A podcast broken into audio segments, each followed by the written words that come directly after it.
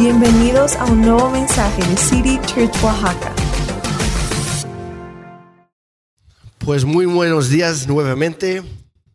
Hay mucho movimiento por ahí. Me, encanta ver las multitudes de niños y juniors adolescentes que hay en este lugar. Es un lugar generacional y damos gracias a Dios por lo que Él está haciendo aquí en la ciudad de Oaxaca. Iglesia, estemos expectantes y seamos también participantes de lo que Dios está haciendo. Amén. Dios es bueno. Bueno, pues sé que algunos papás a lo mejor se van a tardar un poco en regresar, pero vamos a, vamos a comenzar ah, con el mensaje de hoy. Pero para ello yo sé que nadie vino a escucharme a mí, que bueno, gracias a Dios, vinimos a escuchar a Él. Así que Padre Santo, gracias por este tiempo.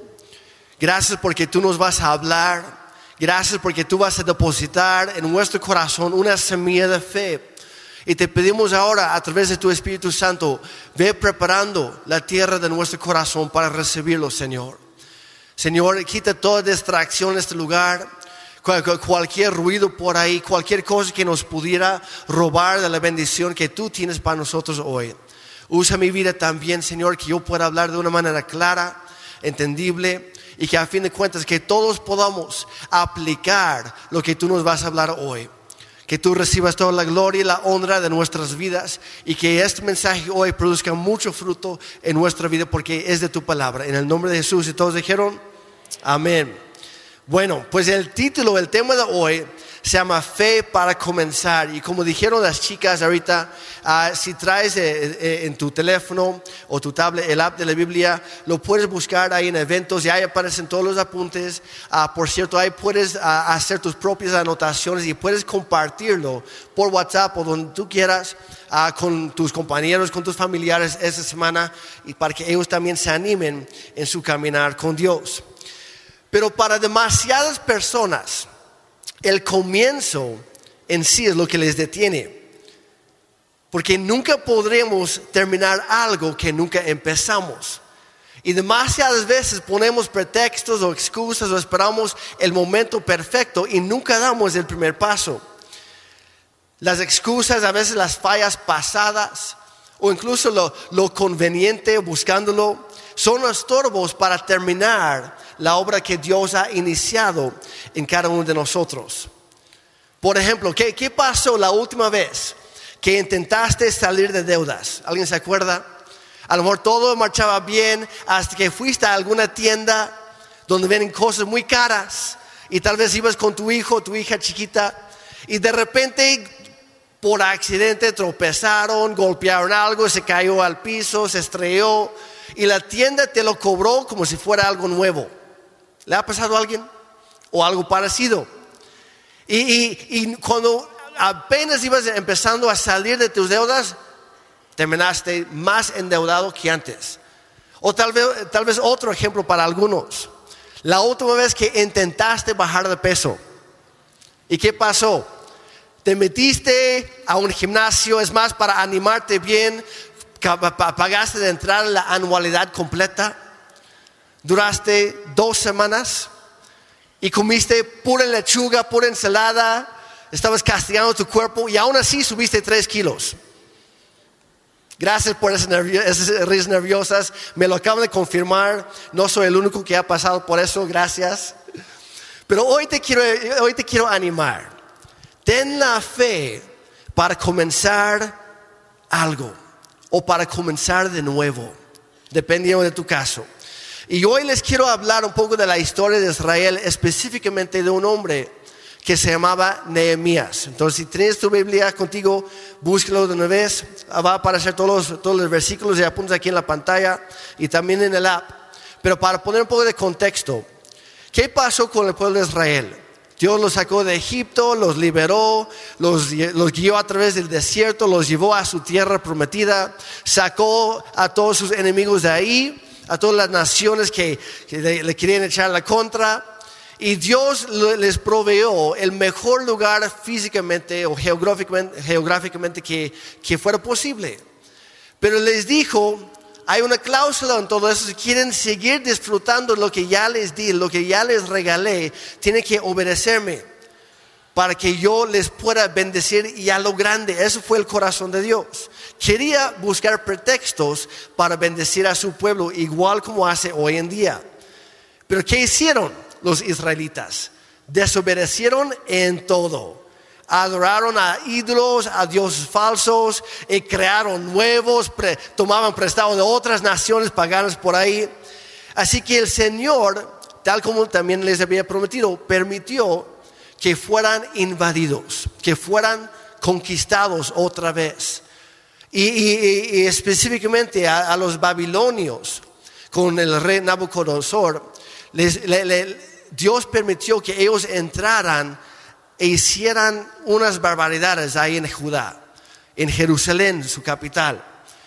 Y ahí en Jerusalén destruyeron por completo la ciudad, la quemaron enteramente, la, derrumbaron las murallas y hasta calcificaron las mismas piedras que habían sido usadas para construirlas. Y de ahí llevaron a miles de personas, jóvenes y grandes, a Babilonia como prisioneros de guerra para el resto de su vida, lejos de casa. Y las murallas de Jerusalén se quedaron en ruinas durante 140 años. ¿Hay alguien aquí que ha vivido más de 140 años? Nadie. Pasaron varias generaciones y la ciudad siguió en ruinas. Nada cambió. Y después de cierto tiempo, de un par de décadas, 50 años de hecho, el, rey Ciro de Persia, Persia permitió que algunos judíos regresaran a casa. Pero regresaron y no hicieron nada. Pasaron otros 20 años. Llegaron otros, Esdras y otros, y volvieron a, construir el templo. Pero las casas y las murallas seguían derrumbadas. Realmente durante 140 años nadie logró un avance real o significativo en la ciudad de Jerusalén. Y fue en ese entonces que Nehemías estaba sirviendo como copero del rey persa llamado Artajerjes. Entonces pasaron varios reyes, varias generaciones en todo esto. Pero Nehemías había ganado la confianza del rey. Digamos que había logrado ser alguien importante en su círculo. Ya estaba feliz, todo marchaba bien, él, él iba subiendo de rango un poquito. Pero de repente sucedió que un día uno de sus hermanos, Ananí, junto con otros hombres, habían ido a Judá para visitar y ver cómo estaba el asunto ahí y regresaron ahí donde estaba Nehemías. Y Nehemías les preguntó, oigan, ¿cómo está todo por ahí? Cuéntenme, platíquenme el, gran avance que hay. ¿Ya está todo como antes? ¿Jerusalén ya recobró su gloria de antes? Y le, le comentaron en Nehemías 1, versículo 3, le dijeron, las cosas no andan bien. Las cosas no andan bien. Los que regresaron a la, provincia de Judá tienen grandes dificultades y viven en desgracia. Wow, qué reporte. Y siguen, la muralla de Jerusalén fue derribada hace 140 años y las puertas fueron consumidas por el fuego y así siguen. No ha cambiado nada. Nada ha cambiado. Nehemías esperaba buenas noticias y llegaron malas noticias. ¿A quién más le ha pasado eso? En algún momento de la vida que, que, tienes mucha expectativa, que las cosas van a cambiar, que incluso Dios te habla y estás muy esperanzado y de repente, nada. Y peor, llegan malas noticias en lugar de buenas noticias. ¿Alguien más ha pasado por eso? Sé que no soy el único aquí. Y la primera, la primera reacción de Nehemías, igual que nosotros muchas veces, dice la Biblia que él se puso a llorar. Se quebrantó en llanto porque no, no podía con esto. Era demasiado para él para aguantarlo. Pero después se puso a orar y a ayunar durante varios días pidiendo a Dios que, que el Señor enviara a alguien, quien sea, Señor, alguien por ahí. Envía a alguien, Señor, para hacer algo, para, para que se dedicara a levantar nuevamente la obra en Jerusalén. Nehemías se enteró de una situación muy triste, deplorable, angustiadora, malas noticias. Y en medio de eso sentía una carga divina, una pesadez, pero no por la tristeza, sino porque, Señor, no es posible. Alguien tiene que hacer algo. Algo se tiene que hacer. ¿Y qué hace? Lo pone delante de Dios. Lo lleva al trono de gracia. Ahora, ¿cuál es tu reacción al enterarte de malas noticias? Sé, sé honesto, no, sé honesto contigo mismo, no me lo tienes que gritar, no me lo tienes que mandar por WhatsApp, no lo tienes que publicar en tus redes, pero piénsalo. ¿Realmente qué hago? Cada vez que recibo malas noticias, ¿cuál es mi reacción inicial? ¿Te enojas? ¿Te deprimes? ¿Te angustias? ¿Te llenas de miedo? ¿Qué es lo que haces? Nehemías se sintió angustiado, pero soltó sus cargas pesadas en las manos de un Dios todopoderoso a través de la oración buscó ayuda divina para resolver el problema. Y pasaron cinco meses y no pasó nada. Y él siguió orando, él siguió soltando en manos de Dios y no pasó nada durante casi medio año. Pero de repente, un día, el rey notó que Nehemías como que no andaba tan alegre como normal, porque sabe que los cristianos deberíamos andar alegres y no algo fingido, sino sabiendo que tenemos el gozo del Señor que es nuestra fuerza, dice la Biblia, sabiendo que somos perdonados y salvos y cualquier cosa puede pasar en este mundo, en esta vida, pero nada ni nadie jamás podrá separarnos del amor perfecto de Dios. Y aunque nos vaya muy mal en esta vida, hay una vida que sigue y la tenemos garantizada a través de Jesucristo. Por eso los cristianos deberíamos andar alegres, gozosos en todo momento, a pesar de los altos y los bajos de la vida. Pero el rey notó esto en Nehemías y Nehemías no le había contado nada al rey. Así que el rey le, le preguntó, oye cuate, copero mío, amigo, tú que arriesgas tu vida todos los días por mí, ¿qué te pasa? ¿Qué tienes? ¿Por qué? ¿Por qué tus ánimos andan por el suelo? ¿Qué está pasando? Y Nehemías lo vemos en el capítulo 2 aquí, empezando en el versículo 2. Nehemías está hablando, dice, me preguntó el rey, ¿por qué te ves tan triste? No me parece que estés enfermo. No es por eso. Debes estar profundamente angustiado. Entonces, dice Nehemías, me quedé aterrado Quedé aterrado, pero le contesté, viva el rey para siempre. ¿Cómo no voy a estar triste cuando la ciudad donde están enterrados mis antepasados está en ruinas y sus puertas han sido consumidas por el fuego? Versículo 4. El rey preguntó, bueno, ¿cómo te puedo ayudar yo? ¿Se han dado cuenta que muchas veces nos quejamos, pero nunca esperamos que alguien nos ayude? Y mucho menos que Dios mismo, el gran rey, nos ayude. Pero aquí Dios movió el corazón del rey de Persia y dice, bueno, está bien, Nehemías, tienes razón por, por estar triste. ¿Cómo te puedo ayudar yo? Dime, ¿qué puedo hacer para ayudarte? Y Nehemías no había pensado en eso. Dice aquí, después de orar al Dios del cielo, contesté. ¿Qué es lo que hacemos muchas veces nosotros? Nos quejamos y nos quejamos y nos quejamos, pero realmente no aportamos nada para una solución. No buscamos la solución. Lo único que estamos buscando es el desquite, es ventilarnos, es enojarnos, es echarle culpa a alguien más. Y de repente Dios nos pregunta, hijo mío, hija mía, ¿en qué te puedo ayudar? Híjole, Señor, es que no había pensado en eso. Permíteme. Y Nehemías empieza a orar y le pregunta a Dios, Dios, ¿qué debo pedirle al rey?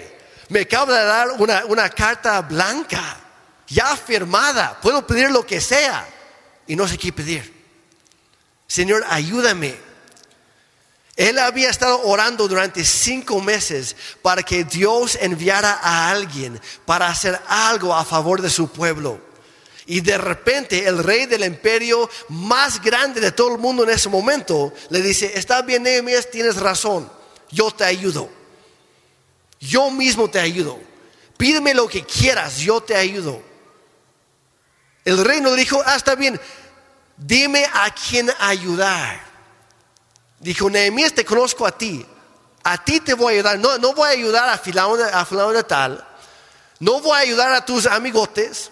No voy a ayudar a otros que tú crees que son más preparados que tú. Te quiero ayudar a ti. Tú eres de mi confianza. Así que tú encárgate de la situación. Yo te ayudo.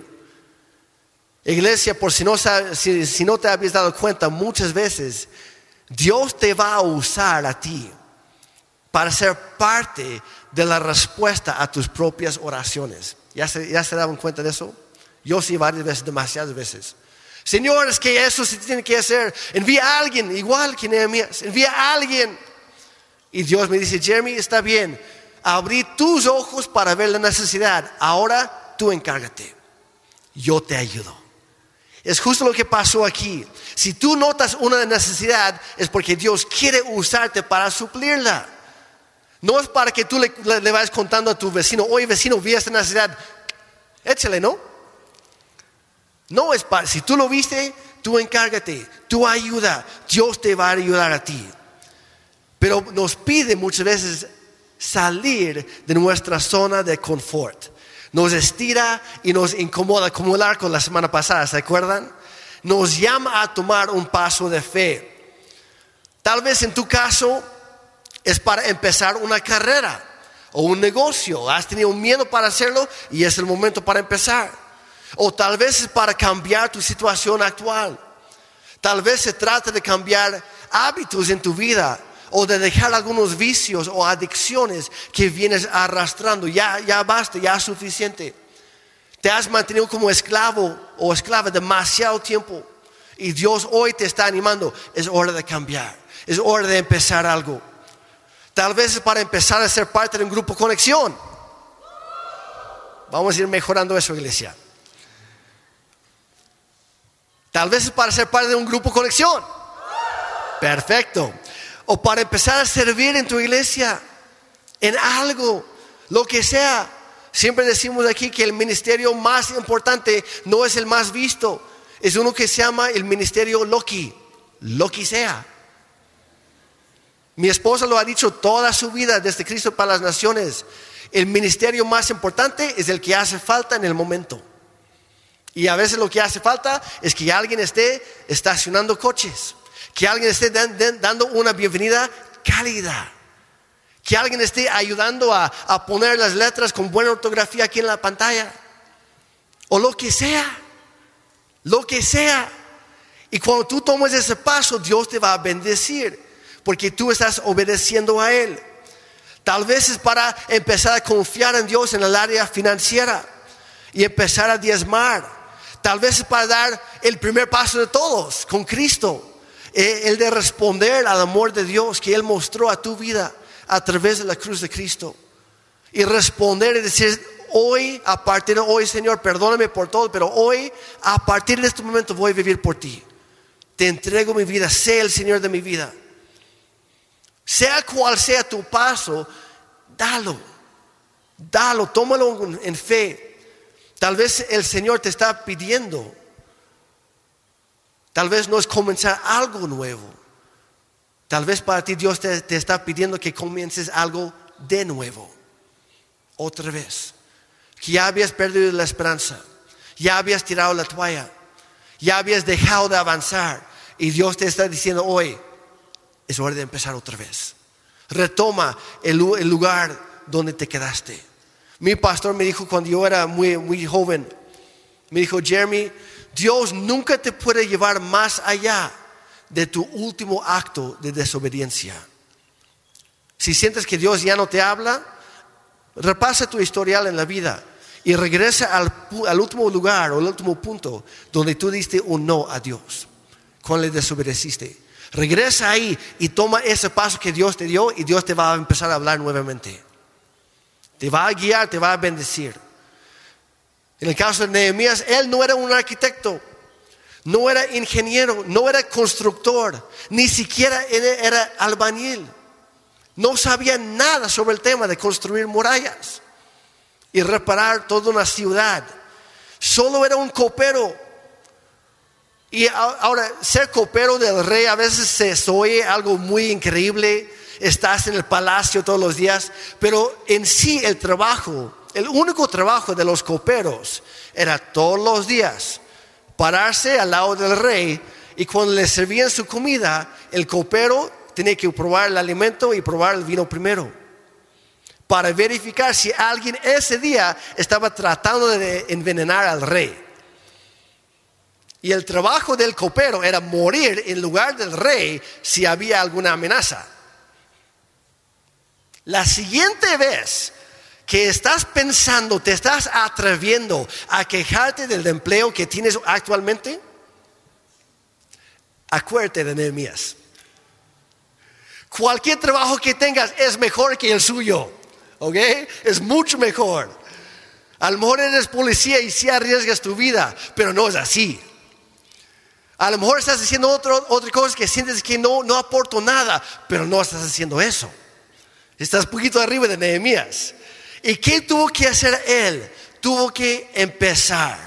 ¿Cuál fue el primer paso? Orar. Lo llevó a Dios. Y lo leemos su oración Nehemías 1 a partir del versículo 4. Dice, cuando oí esto, o sea, cuando escuché estas malas noticias, me senté a llorar. De hecho, durante varios días estuve de duelo. Ayuné y oré al Dios del cielo. Y me encanta eso. Dice, dije, oh Señor, Dios del cielo, Dios grande y temible, que cumples tu pacto de amor inagotable con los que te aman y obedecen tus mandatos. O sea, lo primero que hizo en su oración no fue la queja, no fue llorarle a Dios, ya había llorado en, su esquina antes, en su casa. Pero lo primero que hace con Dios es que reconoce que Dios es todopoderoso y que es soberano, que es fiel. Sigue diciendo, escucha mi oración, mírame y verás que oro día y noche por tu pueblo Israel. Dijo, escúcheme, hazme caso, Señor. Llevó sus cargas a Dios. No andaba quejándose con todo el mundo. Las llevó con Dios solamente. Sigue diciendo, confieso que hemos pecado contra ti. Es cierto, incluso mi propia familia y yo hemos pecado. Ojo aquí, nunca vas a encontrar en la Biblia cuando habla de un pecado específico de Nehemías. No lo vas a encontrar. Al contrario, vas a encontrar solamente cosas muy buenas que hizo. Pero aquí Nehemías está ahí parado en oración, en intercesión a favor de su pueblo y no se hace a un lado. No dice, Señor, el resto de la nación, ellos pecaron contra ti. Yo estoy limpio, yo estoy santo, yo estoy bien. No, dice, yo soy parte del problema. No te he buscado como debería. No te he amado como tú lo pides. No he obedecido como tú mandas en tu palabra. Soy parte del problema. Y ahora quiero ser parte también de la solución. Tú no puedes ser parte de la solución hasta que reconoces el problema. Y todos tenemos algo y somos parte del problema. Sigue diciendo, hemos pecado terriblemente al no haber obedecido los mandatos, los decretos y las ordenanzas que nos diste por medio de tu siervo Moisés. Confesó sus pecados y su propia maldad. No les echó la culpa a los demás. Y si, si fueras a seguir leyendo, yo te animo, sigue leyendo en casa o, más tarde. Pero en su oración que sigue vas a encontrar que después de esto él recordó las promesas de Dios y le pidió que las cumpliera. Porque Dios es fiel. Dijo, Dios, como tú prometiste y eres fiel y tú no puedes cambiar, por favor cumple tu promesa. Ya hice mi parte, ya confesé mis pecados, mi maldad, mi parte en, todo este problema. Ahora haz tu parte también para ayudar a solucionarlo. Y al final le pidió a Dios que le diera favor delante del rey. Le pidió Dios, mañana tengo que ir otra vez con el rey. Si mañana me muero, dame una oportunidad primero para hablarle. Dame favor delante de él. Todo comenzó con la oración, pero de ahí lo llevó a la acción. Y por eso a nosotros nos encanta un, término construido, no es real, pero es la oración. La oración en acción. La oración. Hay mucha gente que ora, pero no hace nada. Y hay mucha gente que hace mucho, pero nunca ora. No puede ser uno sin el otro. Ambos son necesarios orar y actuar. Le pidió a Dios que le diera una cita divina. Y cuando llegó la oportunidad, no se echó para atrás. Va con el rey y le hace su petición. Como ya leímos, el rey no solo le dio el permiso en ir, también le ofreció ayuda en lo que fuera para, para hacerlo todo. Esa iglesia es el Dios que servimos. Te dan abundancia, mucho más de lo que tú soñabas, mucho más de lo que tú pediste siempre y cuando permites que sea Él quien esté dirigiendo tus pasos cada día. Entonces, ¿cómo haces algo grande en tu vida? Son dos puntos hoy, van a ser rápidos si quieres apuntar por ahí. ¿Cómo hacer algo grande con tu vida? Número uno, comienza con algo pequeño. Hasta se escucha un poco irónico, como que, ¿cómo? Si quiero hacer algo, grande, ¿por qué empezar con algo pequeño? Zacarías 4, versículo 10, la primera parte dice, no menosprecien estos modestos comienzos, pues el Señor se alegrará cuando vea que el trabajo se inicia. El Señor se alegrará cuando vea que el trabajo se termina. ¿Así dice? No, cuando el trabajo se inicia. Porque el comienzo importa. El buen comienzo importa. Es como cuando somos papás y nuestros hijos eh, son bebés, empiezan a crecer poquito, empiezan a gatear y llega el día tan esperado porque estamos cansados de, cargarlos por todos lados o tener que estarlos vigilando. O peor todavía, algunos papás que, que nuestra esposa se voltea, oye, ¿y mi hijo? Ahí te voy por él, está en la otra, en el otro cuarto, perdón. Pensé que me venía siguiendo y empieza a dar sus primeros pasos. ¿Y cómo andan? ¿Sí, verdad? Medio tambaleándose por ahí, voy a usar otro ejemplo, pero mejor no. Este, van chocando con todas las cosas, los muebles, tiran cosas como floreros valiosos y otras cosas por ahí. No estoy hablando por nadie, pero de repente pasan cosas tiran cosas. Y estamos, ay Señor, ya que empieza a caminar bien porque ya no aguanto esto. Pero en el momento que logra dar esos primeros pasos, cayéndose y todo, ¿cómo estamos con papás? Estamos felices, les, echamos, le, estamos echando porras. Y los papás nos volvemos los porristas más grandes, más fanáticos de nuestros hijos. ¿Y qué creen? Así es Dios también, con sus hijos y sus hijas, con nosotros porque Él nos ama mucho. Él es nuestro buen Padre Celestial. Él se regocija con nosotros por nuestros primeros pasos, no importa cuán pequeños sean. Por eso no menosprecien esos modestos comienzos. Nehemías tenía una encomienda imposible. Él no tenía experiencia previa alguna. Jamás había movido un ladrillo o una piedra en toda su vida. Nunca había trabajado con mortero o otra cosa. No sabía ni qué hacer. Durante casi un siglo y medio, cada vez que alguien trataba de empezar la misma obra que Dios le estaba pidiendo a él, ¿qué pasaba? Se detenía luego, luego por la fuerte oposición a que se enfrentaban. Nehemías tenía que superar sus propios miedos e inseguridades. Después tenía que animar a un montón de gente que ya había perdido toda esperanza, tan solo para iniciar, antes de empezar, tuvo que viajar más de 1300 kilómetros. Y no existían ni aviones, ni trenes, ni coches en ese momento. Imagínate tan solo la preparación para ese viaje, la maletota que tendrías que llevar. Y él llega casi, híjole, al parecer fue yo, Dios, ayúdame. Y muchas veces vemos la tarea demasiado grande y nos rendimos antes de comenzar. Tiramos la toalla antes de dar el, primer paso. ¿Qué hay que hacer? Pequeños pasos, pequeños comienzos. Ok, saca la maleta. Híjole, está muy chiquita. Saca uno más grande. ¿Y qué haces? Mete tus calzones, tu cepillo de dientes, tus calcetines, un poco de ropa, lo más esencial. No te preocupes por todo lo demás que falta. Enfócate en lo que tienes primero a la mano, en lo que no puede faltar. Es lo que hizo Nehemías. Empezó a empacar sus maletas. Comienza con algo pequeño. Toma los primeros pasos. Cuando Nehemías llegó a Jerusalén, después de hacer un, recorrido en secreto, reunió a los sacerdotes y los demás líderes de la ciudad. Y lo encontramos en Nehemías 2, 17 y 18. Pero ahora les dije, ustedes saben muy bien las dificultades en que estamos. Reconoce el problema. Llama la atención a todos.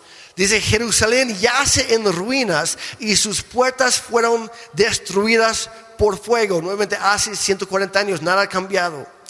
Dice, reconstruyamos la muralla de Jerusalén y pongamos fin a esta desgracia. Iglesia, hoy es el día de ponerle fin a algunas desgracias. Amén.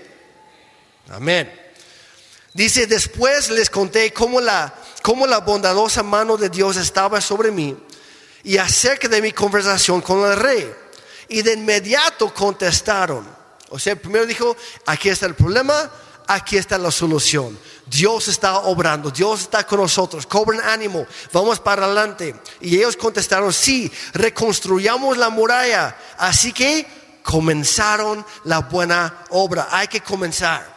Nehemías no, no conocía todos los detalles. El recorrido que dio, de hecho, fue en la noche. Tampoco lo podía ver muy bien, pero le dio un vistazo general. Dice, ah, ok, ya, ya, ya sé qué tengo que hacer, más o menos. No conocía todos los detalles, pero sabía que era Dios quien dirigía sus pasos. Estaba consciente de que sí iba a llegar oposición, pero también sabía que Dios iba a pelear por él y confió en Dios. No necesitas, iglesia, no necesitas la fe para terminar, solo necesitas la fe para comenzar. No necesitas la fe para terminar. No, no, no te angusties. No te agobies pensando en híjoles mucho. No, fíjate en lo primero. Solo necesitas fe para empezar, para comenzar. Y de ahí vas a seguir un día a la vez. Ana y yo hace, en, a principios del año pasado, nos pidieron que, fuéramos los pastores principales ahí en CCO, en, el Boulevard. Y, y la verdad, en el momento Ana sabe que nos inundaron, nos atacaron un montón de pensamientos de miedo, de temores, de inseguridades. El, Señor busca a alguien más. ¿Cómo crees que nosotros? No, hombre, no. Señor, mejor, no sé, Señor, qué va a hacer, pero busca a alguien más. Y Dios nos dijo, no, ya, ya, les, hemos, ya les he llamado a ustedes. Ustedes son. Y la verdad, no, nosotros no sabíamos qué es lo que venía pero decidimos poner nuestra confianza en Dios. Y Él nos ha ido guiando y respaldando y sorprendiendo en cada paso. No sabíamos qué esperar, pero sabíamos en quién esperar. Ten fe para comenzar. Comenzar algo pequeño no significa que estés pensando a lo pequeño. Al contrario, si quieres hacer algo, algo grande, piensa y sueña a lo grande pero comience con algo pequeño. Tienes que empezar por algún lugar. Da el primer paso. Y Jesús contó la parábola acerca de los talentos. Se encuentra en Mateo 25. Y vamos a ver nada más dos versículos aquí, el 21 y después el 28. Dice, su Señor le respondió, hiciste bien, siervo bueno y fiel. Ojo aquí, en lo poco has sido fiel. No dijo en lo mucho, dijo en lo poco has sido fiel ahora te pondré a cargo de mucho más. Ven a compartir la felicidad de tu Señor. En otra versión dice, el que es fiel en lo poco será confiado con mucho más. En Lucas dice, el que es honesto en lo poco será honesto con mucho, pero el que es infiel o deshonesto o le falta integridad con lo poco, Dios nunca le va a confiar con más, porque no es confiable. Empieza con lo poco, sé fiel donde tú estás. Versículo 29 dice, a los que usan bien lo que se les da, se les dará aún más y tendrán en abundancia los que usan bien lo que ya tienen. Pero a los que no hacen nada, los que ponen pretextos, los que ocupan excusas, los que echen la culpa a otros, dice, se les quitará aún lo poco que tienen. Usa bien lo que Dios te ha dado. Comienza, ya no pongas más excusas o pretextos. Número uno, ¿qué fue? Comienza con algo pequeño. Y número dos, da el siguiente paso. Así de sencillo. Comienza con algo pequeño y da el siguiente paso. Nehemías 2, eh, empezando el versículo 19, dice, sin embargo, o sea, apenas había animado a los líderes de Jerusalén. Dice, sin embargo, cuando Sanbalat, Tobías y Gesem el árabe se enteraron de nuestro plan, se volaron con desprecio. ¿Qué están haciendo? Preguntaron. Se rebelan contra el rey y amenazaron vez tras vez tras vez de mandar cartas al rey y de hecho lo hicieron para tratar de detener la obra que Nehemías estaba empezando. Pero fíjate en su respuesta. Dice, yo contesté, el Dios del cielo nos ayudará a tener éxito. Si Dios te ha llamado a ti es porque Dios también te va a ayudar. Y Nehemías reconoció esto. Dice, nosotros sus siervos. No dice, nosotros ya somos los muy acá o los muy importantes. No, dice, nosotros que, somos siervos de Dios. Se ubicó. Dios nos, nos llamó, Dios nos va a ayudar. Nosotros estamos trabajando para Él. Dice, comenzaremos a reconstruir esta muralla, les guste o no, porque Dios nos está ayudando. Comienza, da el siguiente paso, haz lo que Dios te ha pedido. No te preocupes por todo lo demás, sé fiel en lo poco, ora y actúa. Yo no sé lo que traerá el día de mañana, pero decido confiar en aquel que tiene el mañana en sus manos. Es muy sencillo. Claro, es sencillo decirlo. Cuesta hacerlo, pero ¿cómo se logra? Con un paso a la vez. Con un paso a la vez. San Francisco de Asís dijo una vez, comienza haciendo lo necesario, luego haz lo posible y de repente estarás haciendo lo imposible. Me encanta eso. Comienza haciendo lo necesario, lo que sea, lo que haga falta. Después empieza a hacer lo posible, lo que está en tus manos, lo que está en tu poder. Y de repente Dios va multiplicando lo que tú haces. Echas un vistazo para atrás y te das cuenta, lo que acabamos de lograr era imposible. Iglesia, yo lo estoy diciendo porque lo he vivido. Ana lo sabe, lo hemos vivido, lo estamos viviendo. Cosas que antes eran imposibles, pero todo es posible para nuestro Dios. Amén. Nehemías comenzó con una copa. Nada más lo único que tenía una copa, posiblemente envenenada.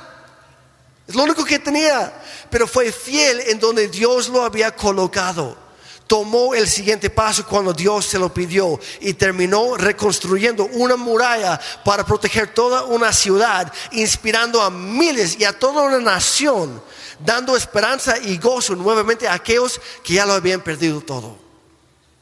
Algo imposible. Algo que otros habían intentado y fallado durante casi un siglo y medio. Durante 90 años desde que los primeros judíos regresaron a Jerusalén por temor a las amenazas de sus enemigos por fuera o por las quejas y las injusticias por dentro, no pudieron ni siquiera comenzar la obra. Pero cuando Nehemías fue fiel a lo que Dios le pidió, las cosas cambiaron. ¿Saben cuánto tiempo le, le costó, le, tomó a Nehemías reconstruir la muralla? ¿Alguien sabe? 52 días, ni siquiera dos meses. Y todos ahí habían esperado 140 años para iniciar algo que solamente requería dos meses.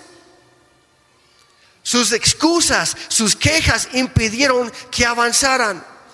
Pero cuando tú comienzas algo pequeño con fe y tomas los siguientes pasos, realmente es que Dios apenas está comenzando contigo. Apenas es el inicio, porque lo mejor siempre está por venir. Nehemías levantó los muros otra vez, pero apenas fue el comienzo, porque cuando sigues leyendo su historia, te das cuenta que lo que vemos después es que se desata un gran avivamiento en toda la nación hay gran celebración. La gente se dedica nuevamente a Dios. Hay avivamiento. Muchos volvieron a confiar en Dios. Hubo paz y seguridad para todos. Mejoró la, economía incluso. Hubo mejor calidad de vida para todos. Todo porque un hombre, una persona, una hija, un hijo de Dios, se atrevió a confiarle a Él y comenzar con algo pequeño. Alguien tuvo fe y comenzó. Es hora de comenzar. El Señor estaba dirigiendo los pasos de Nehemías y lo mismo quiere hacer en tu vida. Es hora de tomar el siguiente paso y luego el que sigue y el que sigue con fe cada día. En Gálatas 6, 9 dice, así que no nos cansemos de hacer el bien. A su debido tiempo cosecharemos numerosas bendiciones si no nos damos por vencidos. O sea, que si te das por vencido, no vas a cosechar nada. Si tienes la toalla y te rehusas a levantarla otra vez, no vas a disfrutar las bendiciones de Dios. Es cierto, todos hemos fallado, todos nos hemos caído, todos hemos tirado esa toalla. Pero para algunos hoy Dios te está llamando, agáchate, agárrala y levántala otra vez. Es hora de empezar de nuevo. Es hora de comenzar. Comienza con algo pequeño, sé fiel, sigue adelante, aun cuando te duele o te cuesta algo. Levántate otra vez, porque la mayoría se queda tirada. No seas uno más. Haz algo, aun cuando tengas ganas de hacer nada. Muévete en contra de tus temores, en contra de tu flojera, en contra de lo que otros dicen cuando te dicen es imposible porque nosotros servimos al Dios de lo imposible. No te canses de hacer bien, sueña a lo grande, comience con lo pequeño, pero sobre todo, iglesia, comienza, empieza, da ese primer paso, porque el paso más pequeño en la dirección correcta puede llegar a ser el paso más grande de toda tu vida. El paso más grande, el paso más pequeño en la dirección correcta puede llegar a ser el paso más grande de toda tu vida.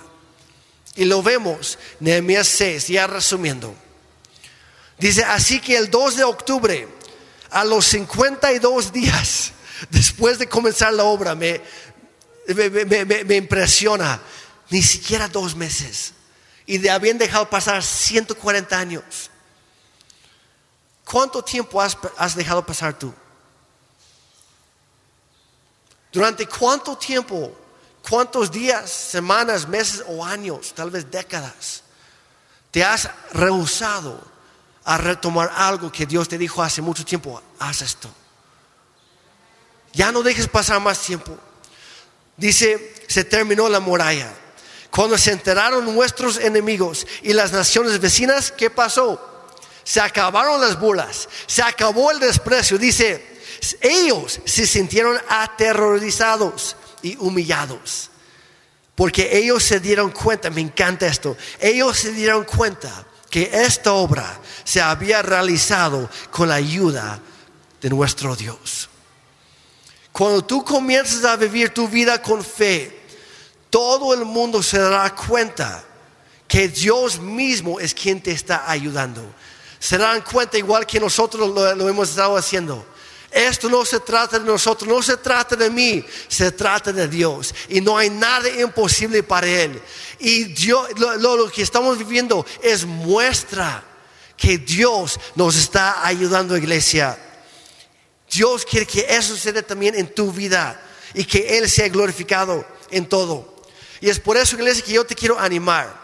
Si, si es que eh, si tienes en la Biblia, si ya marcaste con mi iglesia a CCO, si no, búscala ahora. Y vas a encontrar, esta mañana apareció un devocional especial para esta semana, dura, dura siete días. Vamos a llevarlo todos juntos como iglesia, ¿ok? Se llama, si lo pueden poner por favor en la pantalla, se llama Dirección Divina. Y este devocional te va a retar a buscar la dirección de Dios en tu día a día, en tu toma de decisiones, a ser sabio con las cosas que Dios te ha confiado, que Él ha puesto en tus manos. Dirección divina del pastor Craig Rochelle. Solamente lo vas a encontrar en el app de la Biblia de YouVersion. Ah, tiene que ser esa. Pero ahí en CCO, ahí lo vas a encontrar en el perfil. Toma un paso. Confía en Dios. Ora. Y pregúntale Dios qué me estás pidiendo hoy. Y Dios te va a guiar. Y también quiero hacer una invitación abierta a todas las personas aquí que si ya llevas por lo menos un par de meses congregándote aquí en, en universidad o en Boulevard antes, si llevas un par de meses y a lo mejor Dios te está inquietando un poco, te está moviendo y tienes el anhelo de ser parte, porque cada domingo que entras estás recibiendo una bienvenida increíble. Cosa que a lo mejor, y no es para comparar, pero tal vez habías ido a otro lugar antes y no, no, no, te, hacías no, no te sentías en casa y aquí sí. Ok, lo que alguien más hizo por ti algún día, también tú hazlo por los que van a llegar. Sé parte de lo que Dios está haciendo. Entonces, si tú quieres ser parte, yo te invito este sábado de 4 a 6 de la tarde. Vamos a tener crece, vamos a hablar de cómo conocer mejor a Dios, cómo mejorar tu relación con Él, los pasos que, que tal vez tú puedes dar para seguir en tu camino con Él. Y también vamos a hablar de, de lo que Dios te ha dado a ti específicamente, individualmente, para sacar provecho de todo lo que Dios ha puesto en ti. Vas a descubrir tu propósito, vas a descubrir tal vez tu llamado. Yo te animo, si no lo has tomado aún, incluso si ya estás sirviendo, pero no has tomado crece, ven ese sábado aquí mismo de 4 a 6. Ahora sí les quiero pedir que, si es que puedes, ponte de pie. Y vamos a terminar orando. Vamos a hacer lo que Nehemías hizo. Oró y actuó. ¿Sale? Empieza con la oración. Y yo te animo, sé sincero contigo mismo. Sé sincero con Dios. Tal vez eh, durante la plática hoy te diste cuenta que Dios como que te, te recordó de algo. Tal vez algo que Él te dijo hace mucho tiempo, pero te dijo, hija mía, hijo, haz esto. Y tú por temor, por inseguridades, por lo que fuera, tal vez por las burlas que recibiste en tu familia, esperabas contar con ellos y nadie te apoyó. Y a fin de cuentas ya no seguiste tomando ese, esos pasos. Hoy es momento de retomarlo. Tal vez es, comenzar algo nuevo. Tal vez has, sentido un poco inquieto y no has sabido ni por qué. Hoy pregúntale a Dios, Padre, muéstrame qué es aquello que tú quieres que yo haga. Tal vez estás aquí y estás hijo de Jeremy. A mí me falta el primer paso que mencionaste hace 15 minutos. El de entregar mi vida a Cristo. Porque por ahí, de ahí yo estoy mal. He vivido a mi manera y la verdad no más no. Hoy las cosas pueden cambiar. Entonces, si ese eres tú, levanta tus manos y quiero orar contigo. Puedes repetir conmigo o en tus propias palabras. Padre Santo, igual que como oró Nehemías, Padre, perdóname. Yo reconozco, Dios, que soy parte del problema. Hoy dejo de echarle culpa a otros, dejo de, de buscar pretextos. Señor, yo necesito que me perdones a mí. He cometido muchos errores. He lastimado a muchas personas a los demás, a mí mismo y a ti, Dios. Hoy quiero cambiar, pero necesito tu ayuda. Así que yo te pido, ven a mi vida, sea el, Señor de todo mi ser, sea el Salvador que yo necesito. No busco a nadie más, busco solamente a ti, Dios. Hoy recibo perdón a través de la cruz del Calvario, en donde mi Señor Jesucristo entregó su vida para que yo pudiera vivir. Pero Dios, tú lo levantaste al tercer día, hoy lo decido creer. para recibir también la vida nueva que tú vas a comenzar en mí hoy. Para este mundo, en este mundo, pero también en el que viene después. Señor, gracias por perdonarme. Hoy lo recibo. No lo merezco, pero lo recibo en fe. Gracias, Padre. Ayúdame cada día a vivir por ti, a dar esos pasos. Los que tú me pidas, los voy a dar confiando en ti porque tú eres bueno. Y para todos los demás también, Padre, ayúdanos a dar esos pasos. Ayúdanos a ser fieles en lo poco, a ser constantes, a ser confiables, a ser íntegros en todas las áreas de nuestra vida, en nuestra casa, en el trabajo, en, el negocio, en los estudios. Dios empieza y también termina la buena obra que tú has iniciado en cada uno de nosotros.